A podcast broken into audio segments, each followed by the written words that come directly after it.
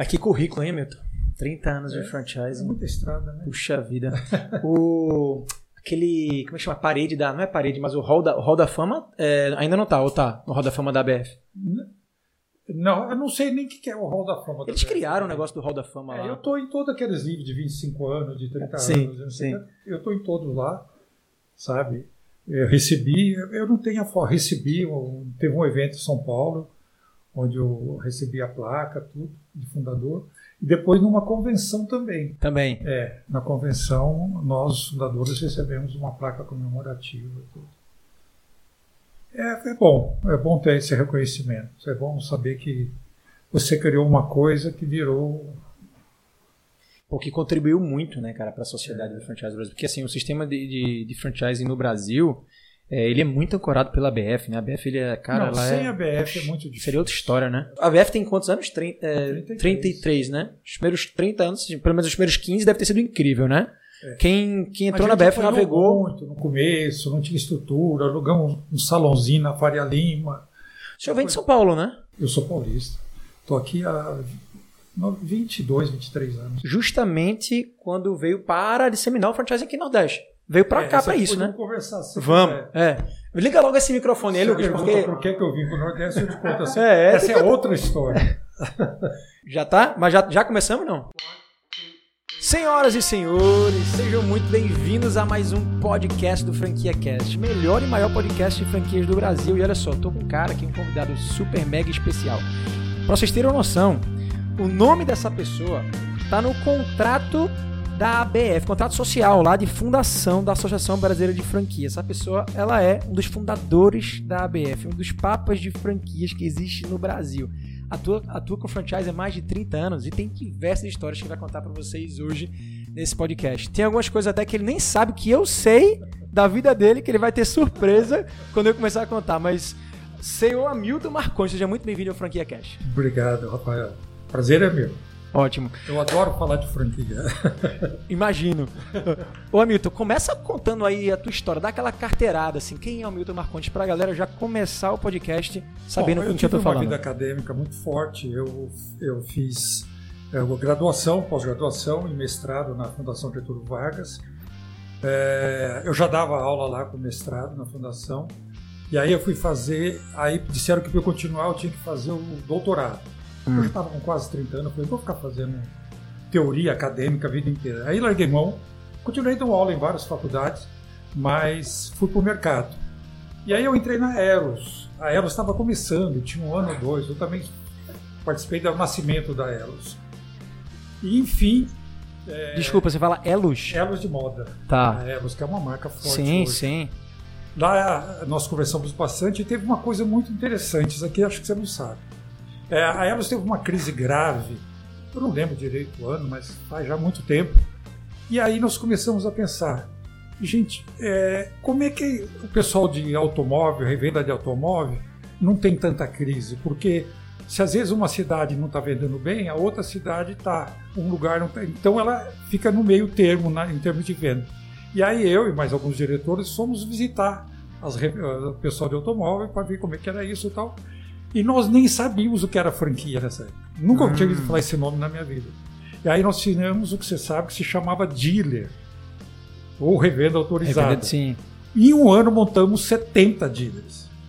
Era um esboço de franquia e eu nunca tinha imaginado que aquilo pudesse ser uma franquia. Não conhecia essa palavra. Na Elos. Na Elos. Isso inspirado na- no, no mercado automobilístico, do- de Automobilístico. concessionárias e tal. É lógico que não tinha muito padrão, não tinha contrato, não tinha nada. Era um cara que montava uma loja com a frente da Elos, vendia Elos exclusivo e tinha um pouco de treinamento, mas estava longe do que nós sabemos que é a franquia hoje. Documento nenhum. E foi o que salvou a Elos. Montamos 70 lojas no ano. E aquilo deixou com a cabeça meio, meio assim pensando: rapaz, esse negócio pode dar certo. e aí o Miguel do Boticário me liga. Hamilton, tem um grupo conversando sobre franquia. Você ouviu falar? Eu falei, não. No hotel tal, aqui em São Paulo, a gente se reúne 15, quinzenalmente. Ele, vem, ele vinha de Curitiba para essa reunião. E a gente tá te chamando para bater o papo. E começamos a conversar de franquia. Eu, o Marcelo Scherto. O Marcelo Scherto toda a vida acadêmica dele foi no, nos Estados Unidos, então ele estava bem entrosado com o negócio franquia. O Riso, que era da Shell, o, o próprio Miguel, ele vinha pessoalmente nas reuniões. O, o Ian, Ricardo Yang, que era do IASIG, sabe? Mais um jornalista, o Edson Daguano, eu já tinha saído da Elos, eu estava na Arapuã. E o Edson estava na, na Elos, também hum. participou muito bem, um cara muito fera. Enfim, nós éramos ali uns sete ou oito. Começamos a fazer reunião quinzenal. E discutir, não tinha um livro, não tinha nada. Tinha uns livros em inglês que o Marcelo Scherto trouxe. Pra você ter uma ideia, nem o Miguel usava a palavra franquia, já tinha 500 lojas. Nossa. Sabe? O, o, o, peraí, a, a, o Miguel do Boticário, Boticário, já tinha quantas lojas? 150? 500. 500 lojas. E ele vendia como o quê? Revendedor, é, era dealer? Não tinha era... nada da franquia. Nossa. E aí, aí, gente, vamos montar uma associação desse negócio no Brasil. Você tá louco? Vamos profissionalizar isso. o que é isso, não sei o quê. Aí um dia, numa reunião na casa, não, não lembro agora, acho que era no escritório do Xerto. Ele é advogado, né? Redigiu lá os termos do contrato. Assina aqui, gente. A gente assinou pronta, pronta a, a, BF, Associação Mulher de Franquia. E foi à mão, né? O é, contrato feito à mão. História. Ah, marcamos com a imprensa para divulgar, alugamos uma salinha na Faria Lima. Ah, acho que o Yang foi o primeiro presidente, se não me engano. E a coisa foi indo. Eu me afastei muito rápido, porque foi chegando gente, eu me afastei, fiquei um bom tempo ainda. E aí é, eu saí da Arapuã, o, Gouveia de Souza me chamou, ele, estudamos juntos na GV, tudo, Marcos Gouveia, me chamou para ir para o Boticário fazer um trabalho. Eu fiz em nove... eu participei do Boticário em 88 na formatação e refiz toda a formatação em 1996. Fiquei um ano em Curitiba Nossa refazendo senhora. tudo. Passamos um trator no que foi feito, fazendo tudo de novo. Peraí, quer dizer que o Boticário, a, a formatação da franquia do Boticário eu Você participou? no começo, na primeira, que foi pelo Cheiro e o Riso. Em 88 isso. É, em 96 eu passei um ano reformatando tudo. Nossa Senhora. Junto com a Gouveia de Souza. É, é, interessante, posso contar essa história? Eu tenho muita história. Com certeza, por favor. O Boticário era a melhor franquia em 1995, 96, essa época mais ou menos. Ele percebeu que se ele continuasse daquele jeito, daí uns 5 anos ele ia ter problema. Olha isso, ele era o líder.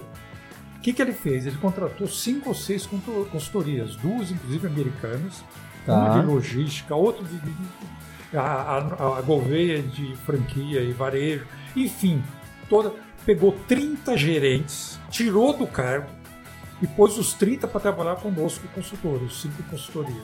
Esse cara, quase um ano conosco, sem ir para sua mesa de trabalho, só conosco. Reviramos tudo de ponta cabeça, foi reformado tudo. De lá, depois dessas consultorias, o Boticário explodiu. A gente se reunia em Curitiba, no prédio dele lá. Eu ia de São Paulo para lá segunda, eu voltava sexta. Segunda, eu voltava sexta. Fiz isso mais de um ano, sabe? É, Olha que história bacana. Foi, é, eu gosto de falar disso porque você vê o que é uma empresa inteligente. Sim. É você perceber que a Premia Pão, do jeito que ela está hoje, ela vai ter problema no futuro. Então, o que você tem que fazer agora para não ter problema? Se antecipar.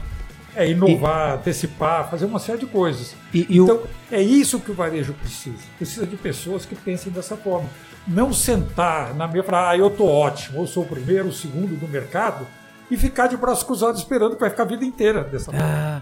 Olha, caramba, e essa história da Boticário é linda, porque é o seguinte: é, a Boticário, pelo que você falou aí, eu nem sabia desse dado, ela já era líder de mercado desde 1996 e talvez até desde o início, né? Desde, desde 1980 e pouco. É. E ela, até hoje, continua sendo a líder. E não só a líder, mas a franquia brasileira que tem mais unidades e mais presença porra, no mundo inteiro. Quase 4 mil. Tá top 1 a, a franquia que tem mais unidades no Brasil tá todo. No mundo inteiro. Tá no... E outra coisa interessante, você como franqueador, é bom que você escute isso. Eu não lembro, desculpa não ter a data exata, acho que faz uns 10 anos, o Boticário descobriu que ele ia ter 200 franqueadores que se iam aposentar. 200 franqueados. Franqueados, perdão. E aí quem ia substituir? Não tinha você associação. Sabe que você tinha... dá a franquia o perfil do franqueado. Sim. Ela não é transferida para mulher nem para filho. Sim. Nada. O que, que ele fez? Ele pegou os 200 herdeiros, deu um curso de gestão durante dois anos. Nossa Por senhora. conta dele. Dois anos. Ela treinou dois anos todos os herdeiros dos 200. Então, quando eles assumirem, é como se tivesse feito uma faculdade. Entraram na franquia prontinhos para assumir. É o que muita franquia não faz. Às vezes o, o franqueado aposenta, acontece. a mulher não tem o menor perfil, o filho não tem a menor vontade de assumir, e aí é a marca da empresa. Não é o problema de uma loja fechar. Abre uma loja, fecha uma loja, abre outra. Mas e a marca? Sabe? Então, de repente, sai no jornal, o Boticário fechou a loja do Shopping Recife. Caramba, isso vai bater no Brasil inteiro. Sim, com certeza. Vou dizer, não, o Botic... eu lembro quando eu estava na Elos, nós fechamos uma franquia no Shopping Guatemi, que é hoje talvez ainda um dos melhores do Brasil. Sim. Bobeira, deixamos fechar, não podia deixar fechar. O Guatemi não deixou durante 10 anos nós voltarmos para lá. Reputação da marca. A reputação da marca. Então, como franqueador, é muito importante. Não se importa tanto se o franqueado vai desistiu da franquia. Ele saiu, se abre outra, sabe? Franquia não fecha muito, mas se fechar, não é o fim do mundo. Agora, não deixa brincar com a marca. Sim. Sabe? Estar no topo nem é tão difícil assim. Agora, se manter no topo durante anos e anos, Se anos e perpetuar, aí é onde está o Você desafio. vira né? vidraça. Aí os concorrentes têm você como mira. Quanta gente tem o Boticário como mira, Nossa mas não senhora. consegue? É, Porque eles estão anos luz na frente. anos luz. Eles se anteciparam a tudo isso, a todo esse momento que a gente está passando, né? Mas, Hamilton, e aí, como é, como é que veio. como- onde é que surgiu a história de você vir parar aqui no Nordeste? Pois é. Conta essa história aí. Acabou a, a minha consultoria no Boticário e eu voltei para São Paulo, mas morrendo de vontade de vir para cá. Ah, Você já conhecia? ah, eu, eu tinha experiência não só em franquia, ah, em gestão, varejo. Porque é, franquia é varejo. Sim. Se você não entende varejo, você não entende franquia. Sim. Não é algo que caiu do céu que alguém inventou. E aí o Grupo Tavares de Mello, que você conhece daqui, Conheço. me chamou para fazer um trabalho aqui de gestão. Rapaz, eu passei um ano aqui nas usinas, fazendo trabalho de. Olha, modificando um monte de coisa na área comercial. Morei no Mato Grosso um tempo, que eles tinham duas usinas lá. Enfim. E aí acabou, depois de quase um ano, o trabalho lá. Eu falei, rapaz, eu não quero voltar para São Paulo. e coincidentemente eu tinha recém-divorciado, recém-separado. Estava tudo certo para eu não voltar. Ah, E aí, e aí eu falei uma coisa, eu vou vir para cá. Transferi meu escritório para cá. Mas nessa época você já estava como consultor, já estava com HM, já estava com Eu fazia trabalhos, HM fazia trabalhos para o Marcos Gouveia. Tá. Hamilton, eu preciso de você, ele me chamava, eu tá. Tá. E, e aí eu transferi para cá. Mas qual foi o problema? Eu cheguei aqui em 96. Sabe quantas, quantos franqueadores tinham aqui no Norte e Nordeste? Deixa eu chutar. Franqueadores de 1996, menos de 30? Meia dúzia. Nossa senhora. meia dúzia. E pouquíssimas franquias no shopping. O Shopping Recife tinha na época 10 ou 15% de franquia só. Tá. O resto era loja independente. Cara, eu batia na porta das pessoas, porque como é que eu consigo o cliente? Eu vejo que o cara tem quatro um cinco lojas, potencial, né, de um negócio. O potencial e Sim. vou lá, e bato É. na porta. Franquia, que negócio é esse? Não sei. Cara, foi difícil. E nem faz tanto tempo assim, se a gente parar pra pensar. Né? O franchise ainda é 20 muito. anos. É, mas assim, é relativamente jovem aqui no Brasil. menos de 10 anos. Pois é.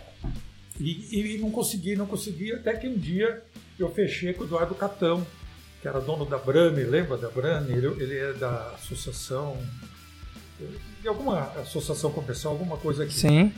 Gente muito boa. E aí eu fechei com ele. Aqui no Nordeste, a opinião é muito importante, o relação. Verdade. Quando eu estava em São Paulo, eles me pagavam uma fortuna para ir numa palestra aqui. Quando eu mudei para cá, eu não era mais paulista e também não era pernambucano. Para mim foi muito difícil, demorou muito tempo. Mas como o Eduardo Catão era muito conhecido, no instantinho, pô, você fez pro Eduardo Catão, então pronto. Aí eu comecei. Acho que eu dei de lá para cá mais de mil palestras. Nossa Estou senhora. falando de quase 10 mil pessoas.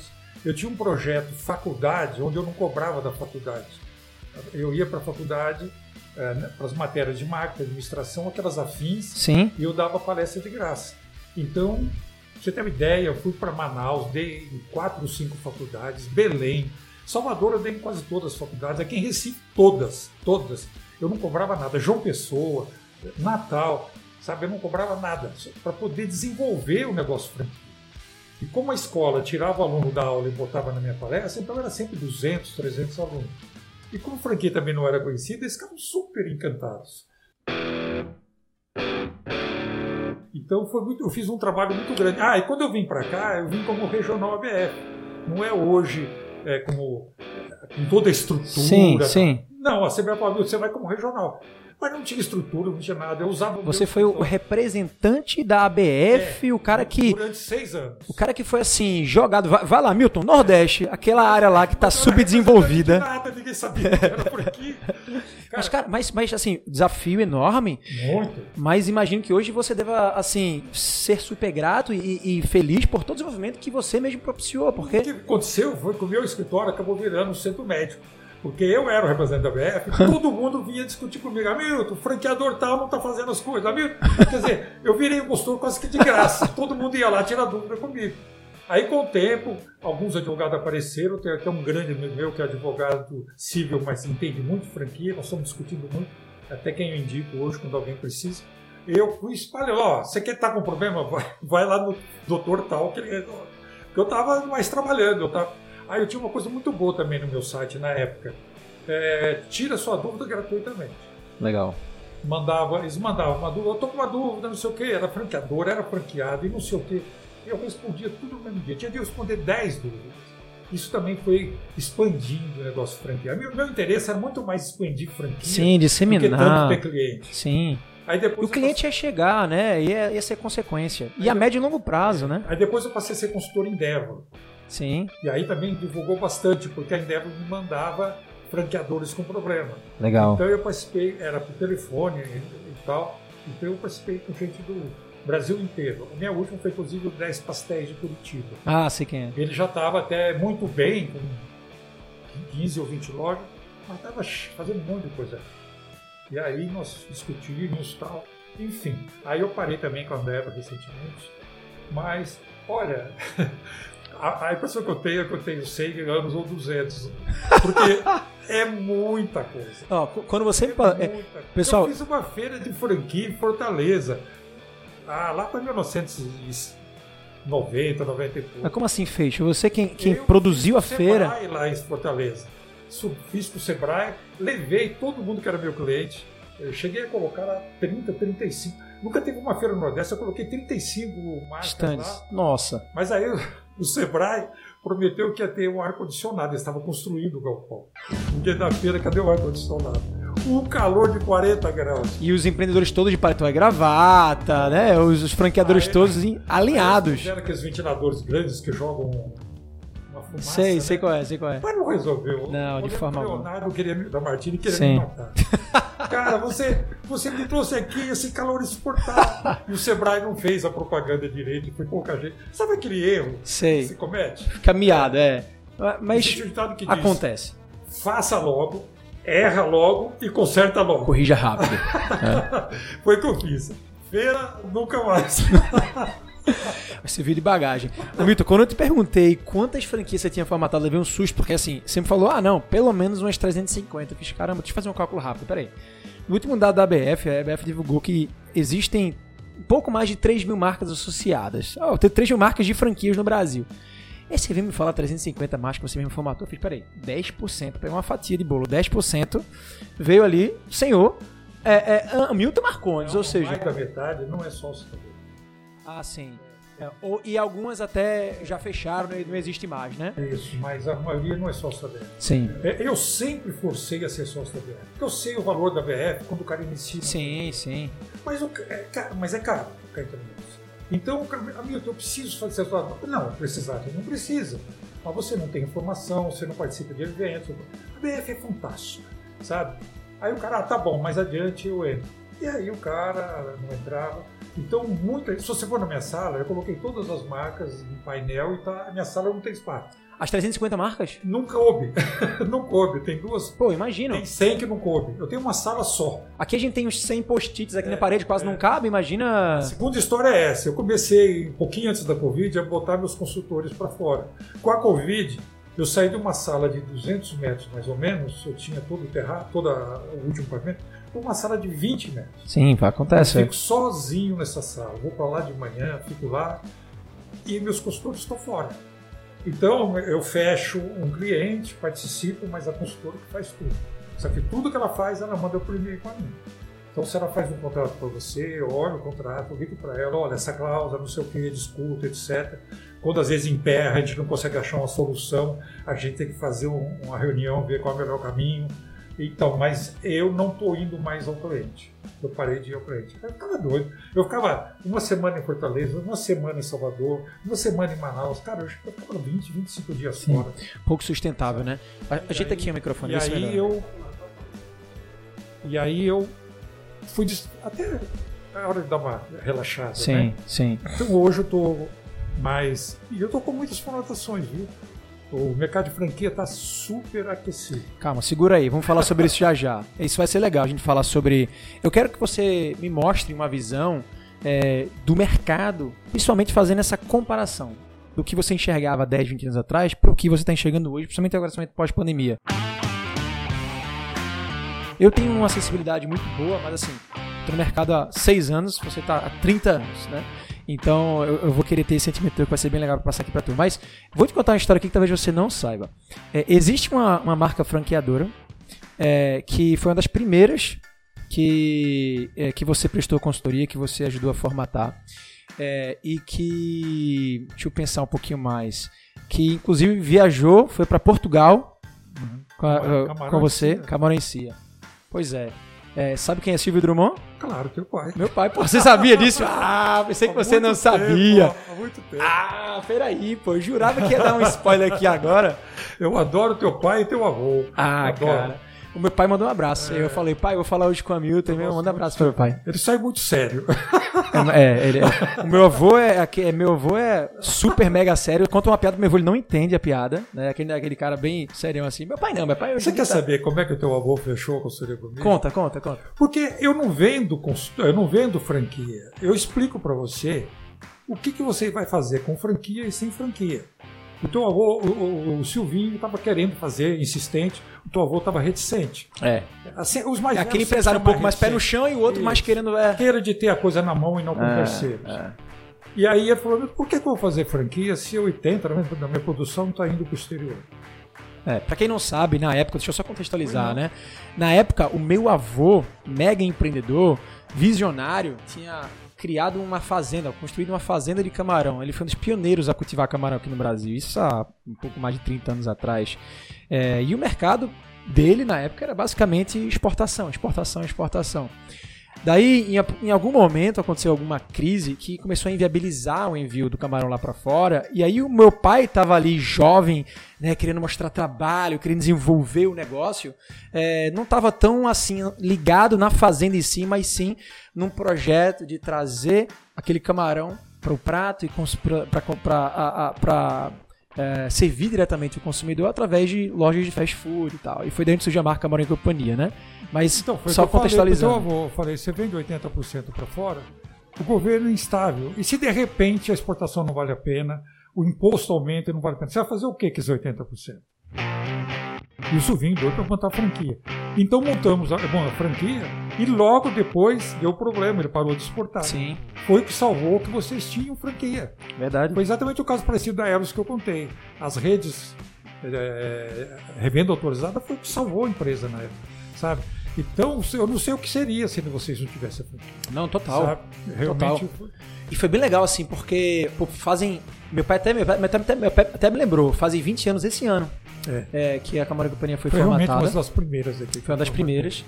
Hoje, hoje já, já está com mais de 18, acho que são 18 selos de excelência em franchising, Isso, consecutivos, todo ano. Todo ano. São poucas todos, marcas. Todos os meus clientes no selo.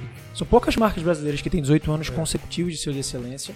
É, e dali, depois do Camarada, do, do Camarão e Companhia, surgiu o grande projeto, né? O Camarada, o Camarada Camarão, foi um restaurante que, é um sucesso, que não é franquia, que é um grande sucesso.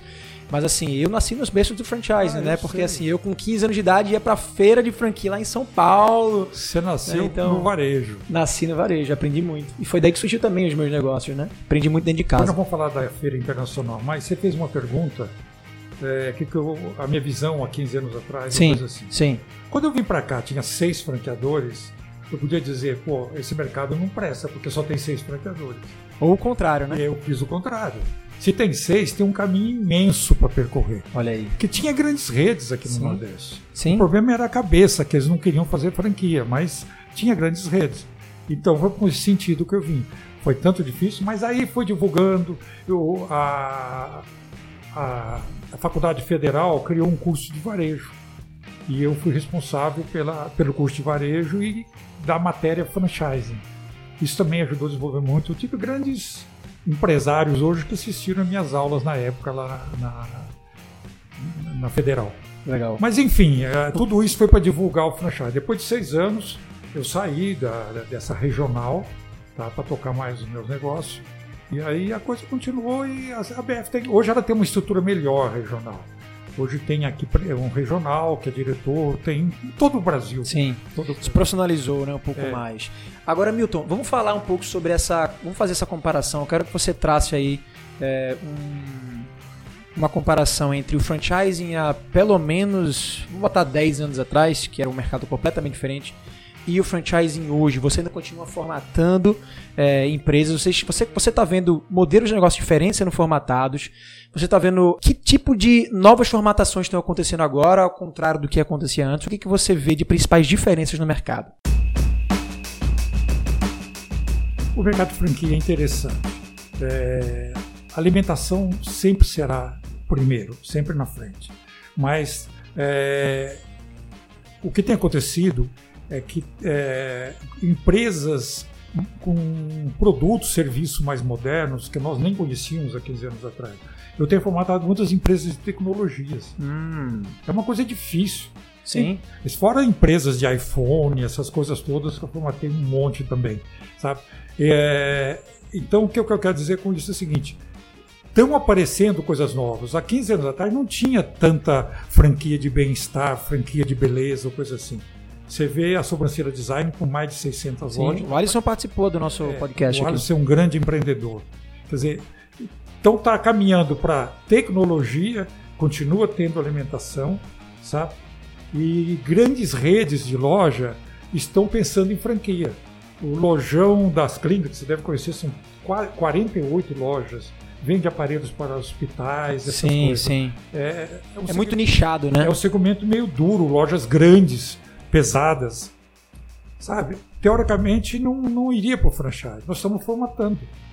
Tentando dar uma cara mais dinâmica, uma loja menor, com produtos mais. Você sabe que numa empresa você tem os 20% que vende muito e os 80% que está lá só para enfeitar. É, curva ABC. Então, selecionar esse mix de produto e fazer. As lojas deles não serão tanto mexidas, mas as franquias serão. Sabe? Eu fechei muitos clientes em que a, a própria, o próprio Pão de Açúcar em São Paulo, ele tinha ah, uma empresa de do it yourself, Hum, o faça você mesmo, sim. sabe? E eram lojas todas abandonadas. Mas qual, era uma marca específica É do grupo marca do específica, GPA? Pega e faça. O Abílio- mas era, era um modelo self-service de. Self-service não era de. self-service, era o quê? era um modelo tipo. É um supermercado de mais de mil metros, Hum, só com pequenos produtos. Se queria comprar um quilo de cimento, você tinha lá. Um caminhão não. Um Entendi. quilo de pedra tinha lá, caminhão não. Aí tinha ferramenta, martelo, chave de fenda. E era franquia? Era 1.200 metros. Não era. O Abílio Diniz me chamou e falou: é, eu, eu fui indicado, né? E falou: Milton, eu tenho três ou quatro lojas do Peg Faça que lá tá um azul. O jeitão deles você precisa, é um barato. Ou eu vou jogar aquilo fora, ou eu vou dar para alguém, você- você resolve. e eu parei com a minha consultoria durante dois anos para consertar só o pão de açúcar. caramba. Cara, passei um trator em tudo. Me- Eu, eu- eu me uni a umas empresas de marketing interessantes, gente inteligente. Refizemos tudo, layout de loja. Peguei o nome, mudei a cara do nome, criamos umas logomarcas muito bonitas, com ferramentas, essas coisas tudo. E passei a divulgar o Pega e Faça, tipo, faça você mesmo, que era muito novo aqui no Brasil. Sim. Ah, Naquela época, mais de 20 anos, você não trocava um chuveiro, você pagava uma porcaria e alguém trocava para você. Hoje você vai pagar para trocar um chuveiro, é mais caro que o próprio chuveiro. Então, faça você. Coloquei cursos aos sábados nas lojas. Então, todo sábado tinha um curso dado por fornecedor na Nossa, loja. que legal. Então, desse sábado é como instalar um chuveiro corretamente, como, enfim, a coisa pegou. Aí nós transformamos em franquia. E aí nós transformamos em franquia e cresceu. Quando eu saí de lá já tinha 10 franquias e eram franquias grandes, de mais de mil metros. É muito interessante o conceito do Peg e Faça. Agora, franquias de mais de mil, mil- de mil metros, muito provavelmente vai ter investimento ali na casa do milhão, não sei. Mas- mais de um milhão, normalmente não tendem a ter aquele sucesso de uma franquia de menor investimento, porque o perfil ideal do franqueado, né? O perfil de franqueado mais comum que existe é aquele cara que tem ali um investimento, tem um caixa que ele, que ele guardou, algum valor ali que ele tá, pô, reservou durante um tempo, ou ele deixa, recebeu de herança, ou, ou é um, um, sei lá, uma rescisão. Bota o capital, bota o trabalho, barriga no balcão e tá ali tocando o negócio. Ou seja, o perfil de um milhão já é um perfil um pouco mais de investidor. Mas né? você vai se surpreender. Tem muita gente que quer investir mais de um milhão ao invés de 100, 200 mil. Mas que está disposto a estar tá no tá. dia a dia do negócio. Porque o retorno é maior.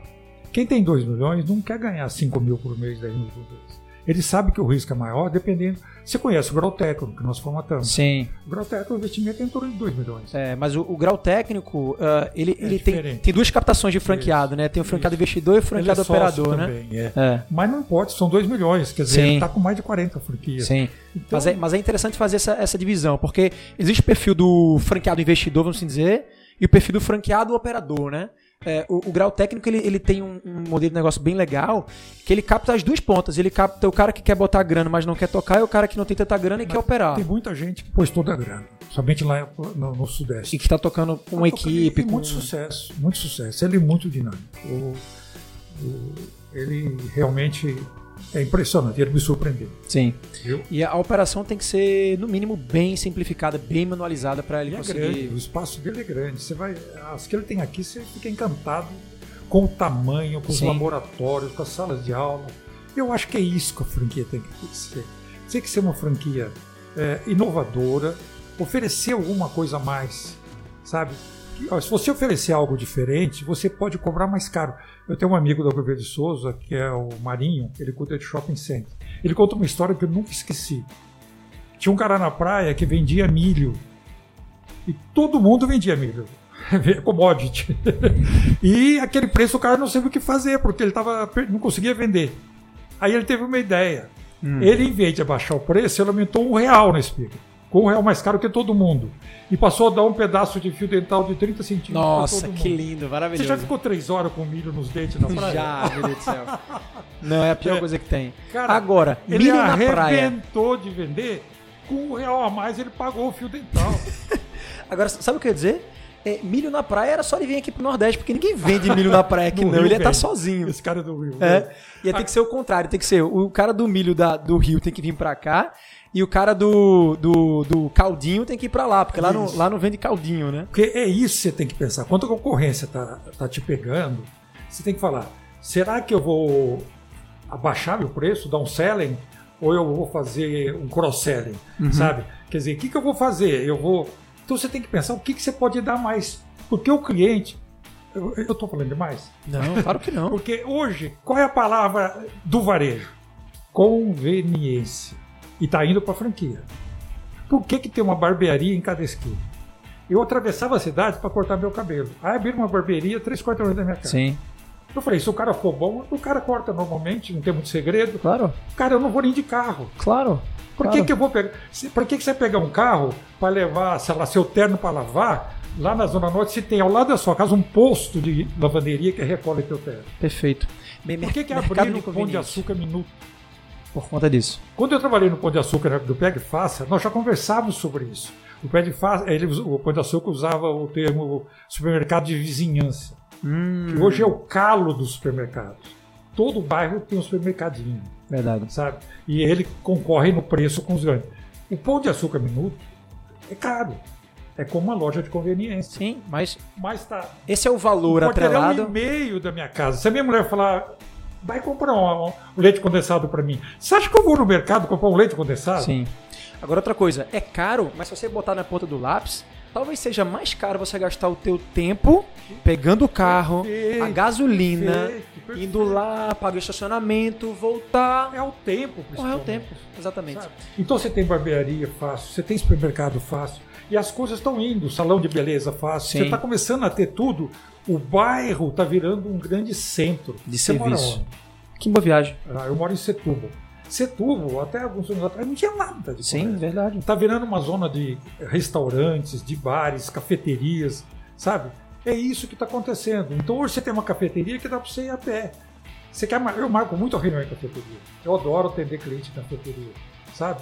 Então eu vou muito no Delta do shopping, É, é lá que eu gosto de fazer. Inclusive o Delta, você formatou o Delta também. também. Delta.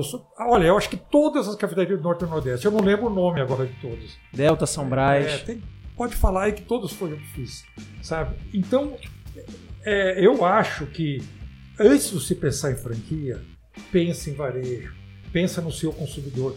Uma das coisas que muito angustiou nesse tempo todo de franchise é isso. É que muitos, muitas pessoas abriram franquia sem entender de varejo. Sabe? Qual é o teu cliente? Quem é o meu cliente? Isso é fundamental. Eu não posso dar tiro em todo mundo. Tem gente que coloca uma propaganda na rede social, que agora é moda e é baratinho, mas para todo mundo.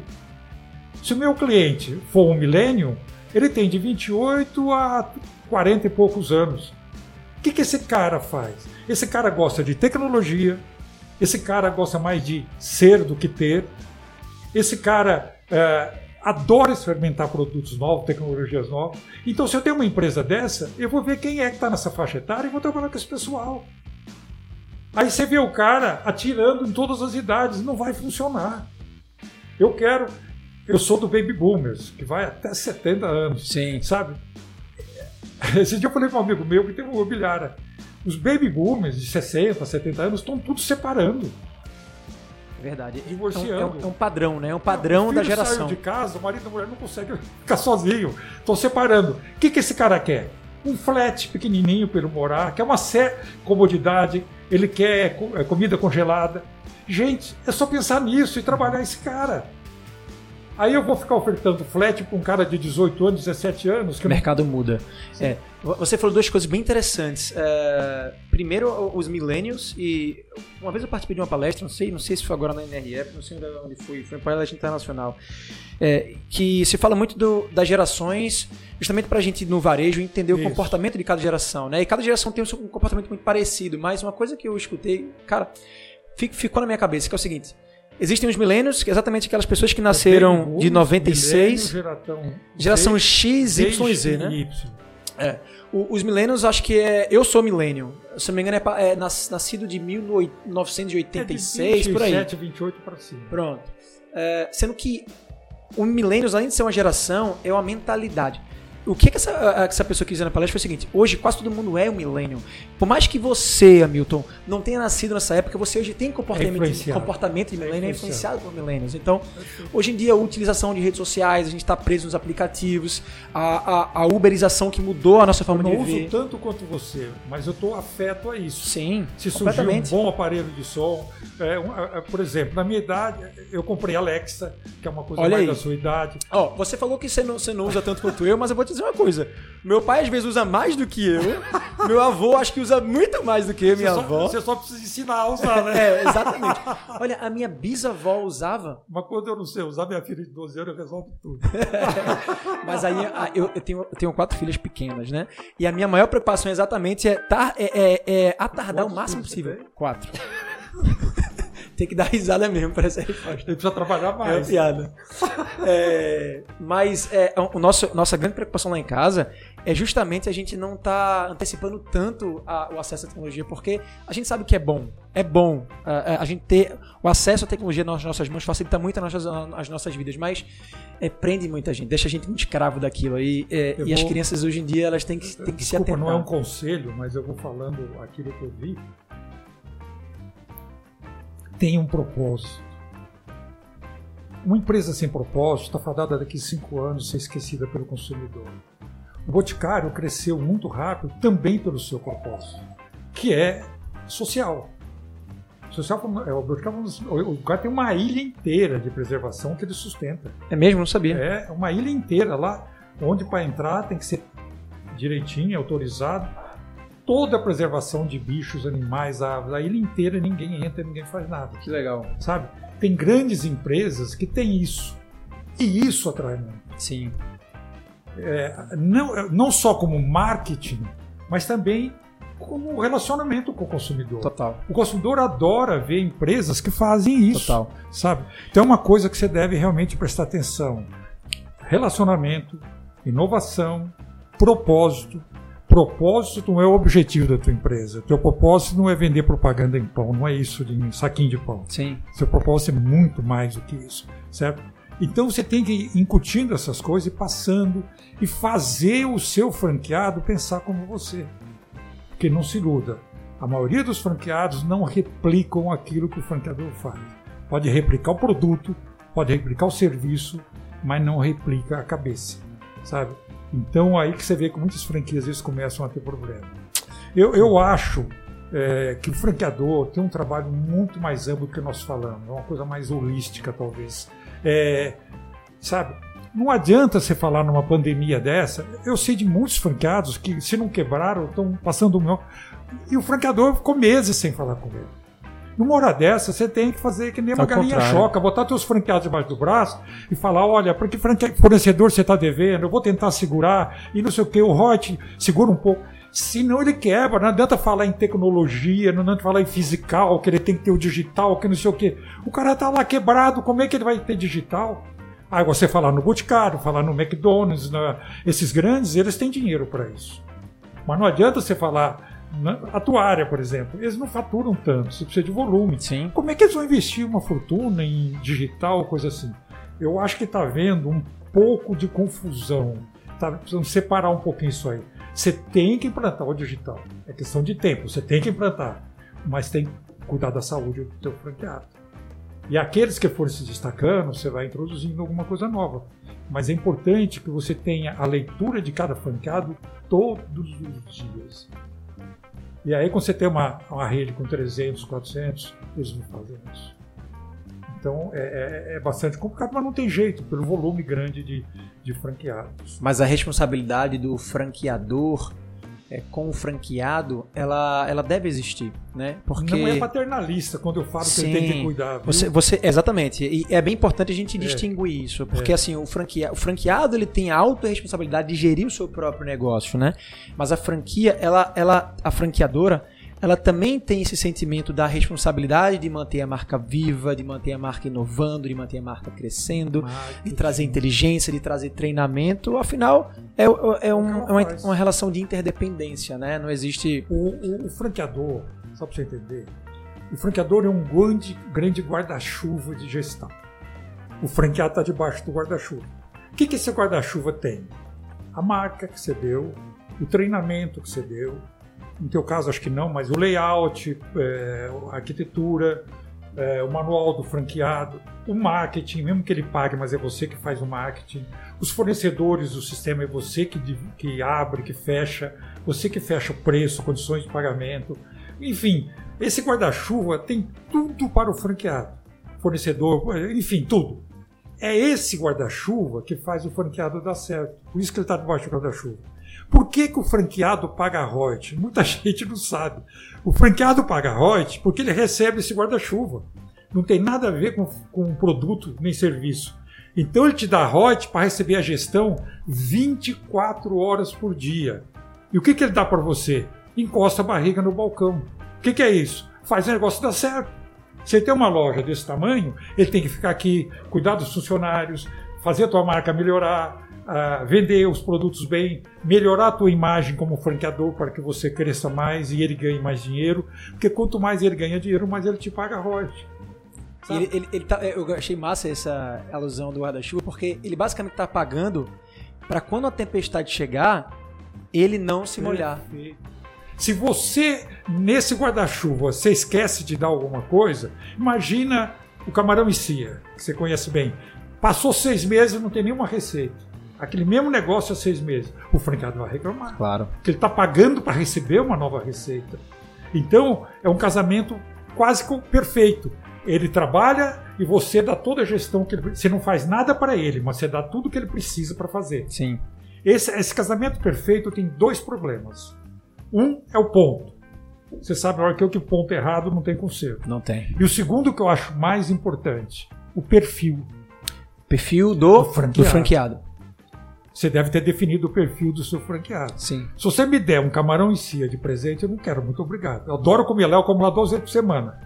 Mas na cozinha, mexer com comida, fumaça, não tem a ver comigo. Esse é outro grande problema dos franqueadores. Às vezes, na ânsia de abrir um restaurante no Shopping Recife, ele pega um franqueado que ele não determinou bem se tem perfil para alimentação. O que o cara faz? Põe um gerente e vai lá de vez em quando só.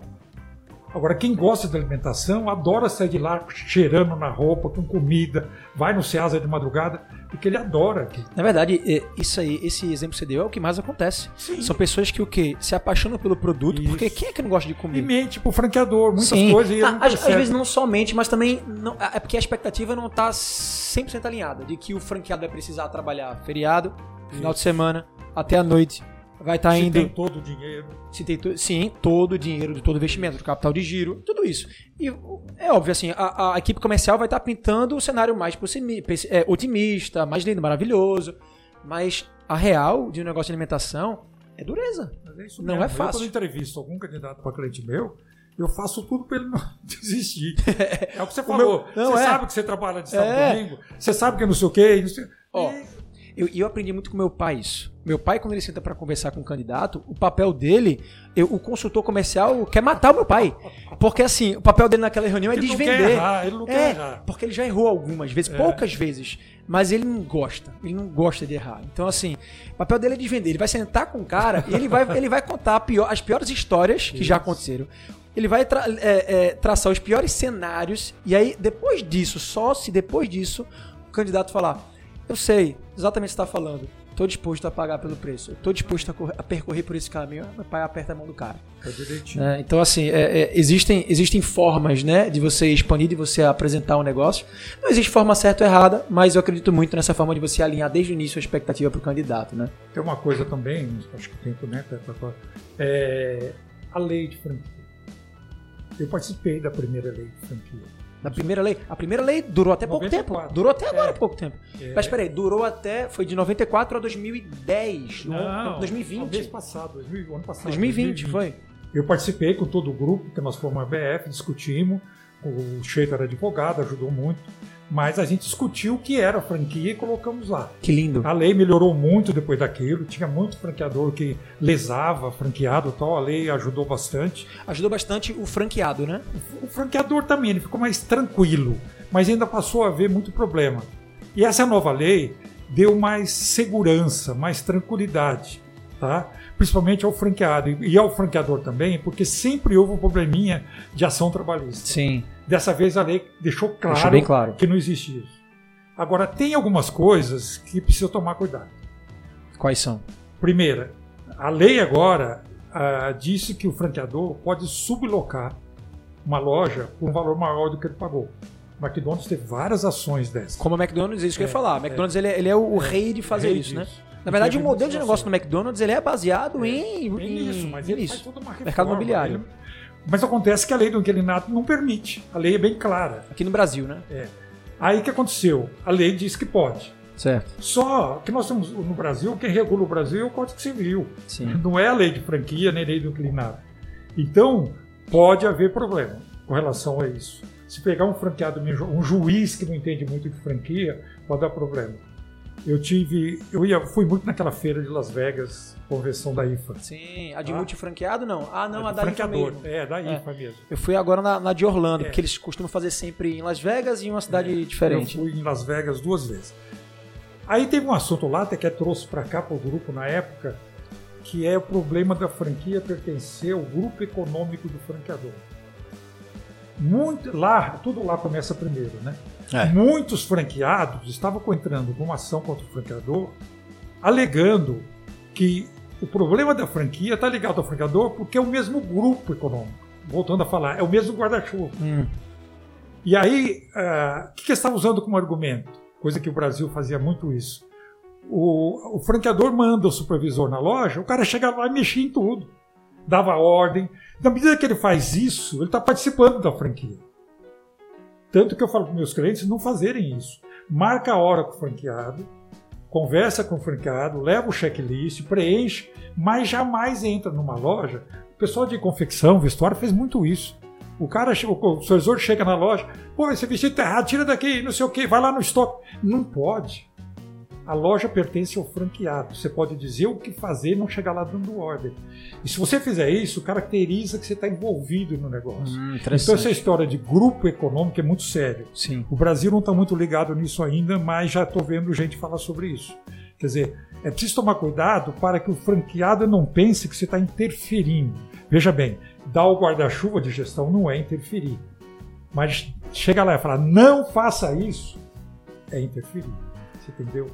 É, é, é o fio da navalha. Sim. Você tem que tomar muito cuidado, nem para um lado, nem para o outro, sabe? Então, eu não sei como é que você faz com a supervisão das suas franquias, mas senta com o franqueado, é o único que deve dar uma olhadinha né? se o cara tem um escritório ou não, ver como é que tá, tá tudo em ordem, e sempre a nível de sugestão, sabe? Nunca a nível de ordem. Interessante. Bom, Milton, estamos chegando aqui ao final da, da do bate-papo, tá sendo super Vamos legal.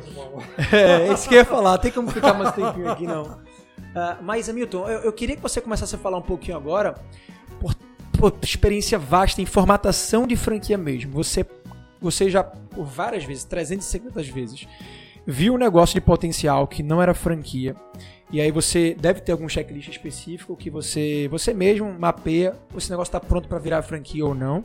E aí você vai lá, trabalha na formatação, elaboração do contrato, manualização, processos, procedimentos, o treinamento. São seis meses de trabalho. Seis meses de trabalho, cara, trabalho extenso, né? Para quem está assistindo a gente e quer expandir o seu negócio, quer formatar o seu negócio em franquias, ou até mesmo nem tem um negócio ainda, mas eventualmente se tiver, vai querer expandir. Existe na tua visão algum passo a passo, algum ponto assim ideal para você virar a bandeira para se tornar uma franquia? Como é que é a tua forma de gerir esse trabalho? Isso está tá, tá mudando muito. Eu fui procurado há pouco tempo por um cara que montou um delivery de pizza. Tá.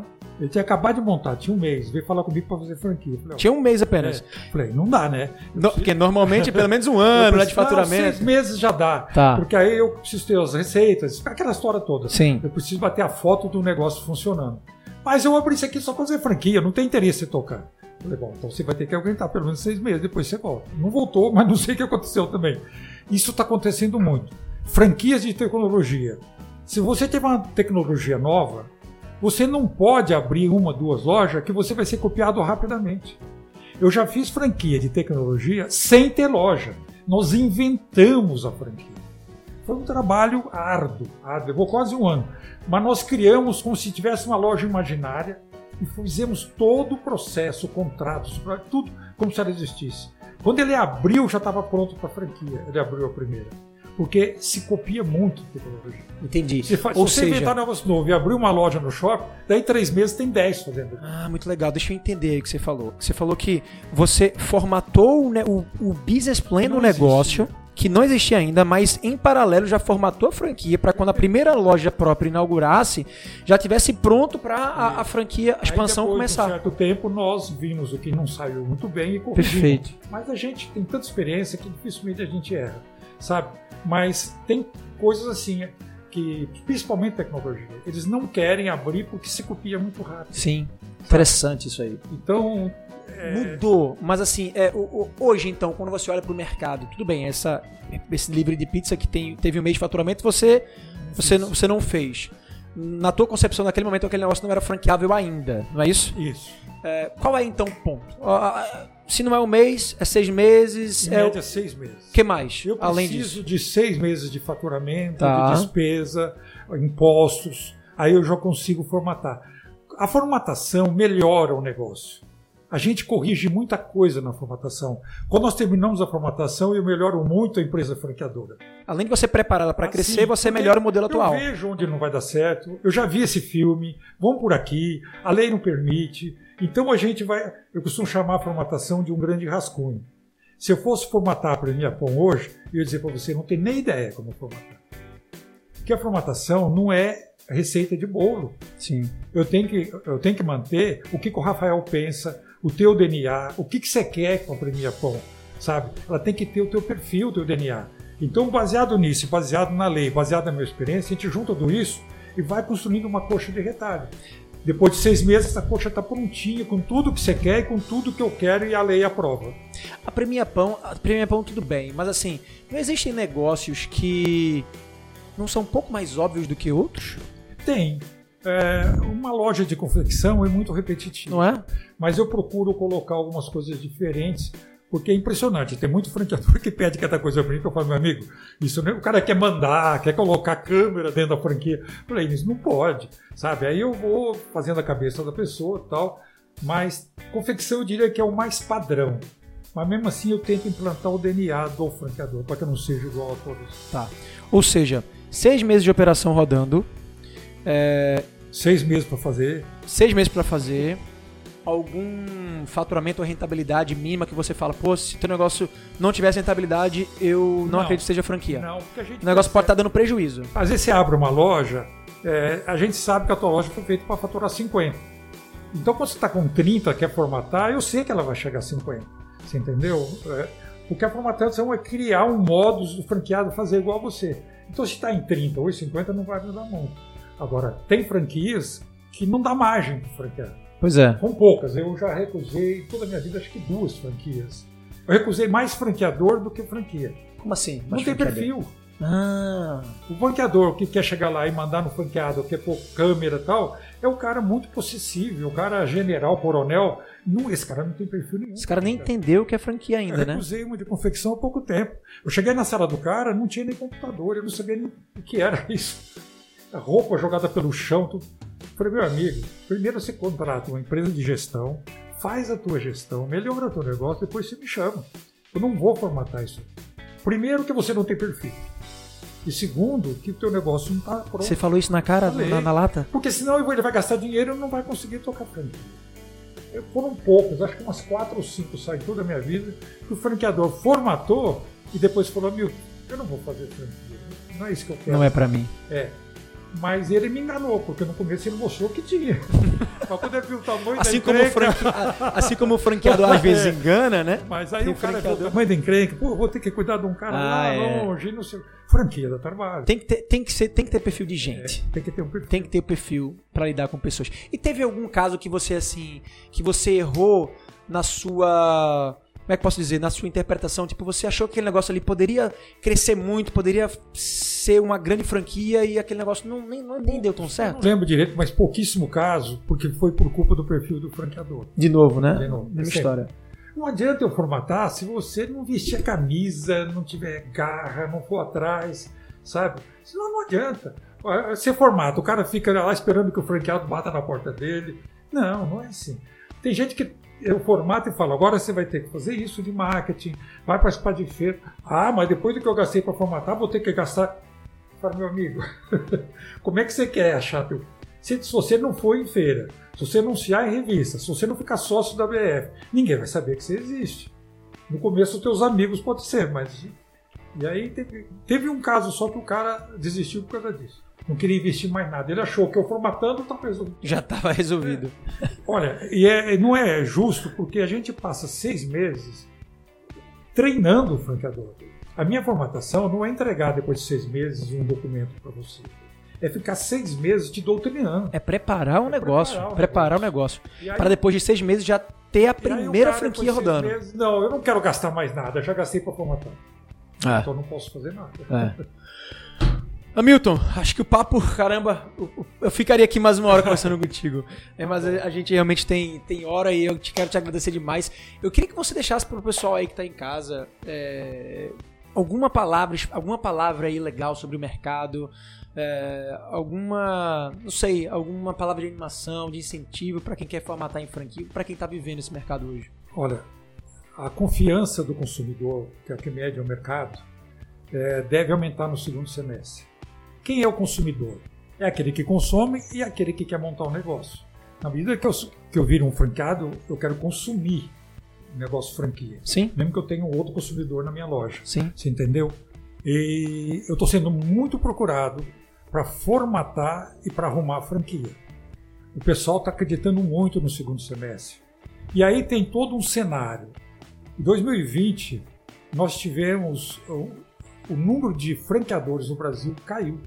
Caiu para três anos atrás. O número de unidades franqueadas caiu. Caiu. Quem quebrou? Foi o franqueado pequeno. Aí que eu falo que o franqueador tem que proteger o franqueado pequeno Sim. sabe? Ele quebra, ele não aguenta, o franqueador não ajuda, ele não aguenta. E outra coisa, muita gente boa perdeu o emprego.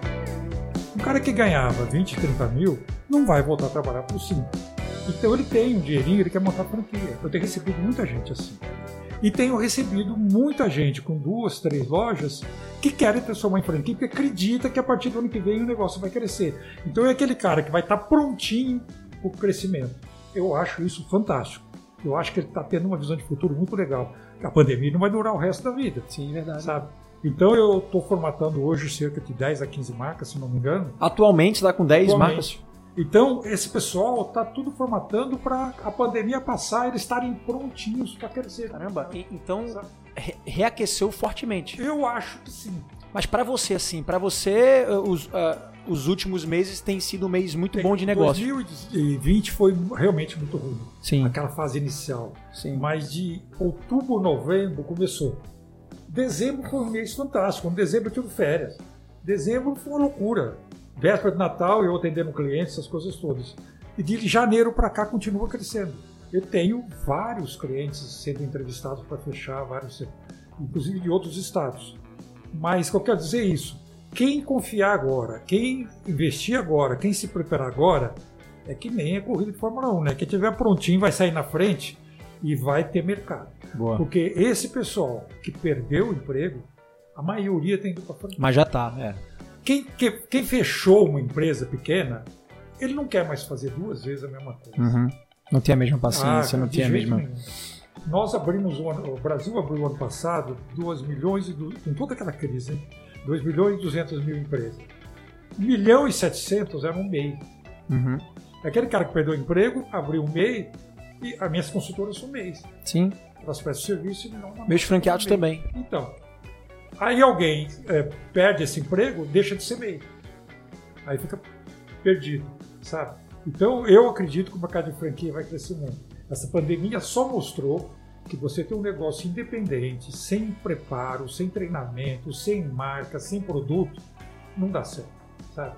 Esses poucos que deram certo, ou foi sorte, ou competência, mais de 100, 20% não certo. E são esses que vão virar franqueador, sabe? Porque é muito duro você abrir um negócio sem experiência, sem nada, e de repente fazer o negócio dar certo. Você foi contador 30 anos, aí você para uma loja de perfume, você nunca vendeu perfume, nunca vendeu nada na vida, não faz marketing, não treina funcionário. Como é que essa loja pode dar certo? Não tem chance de dar certo.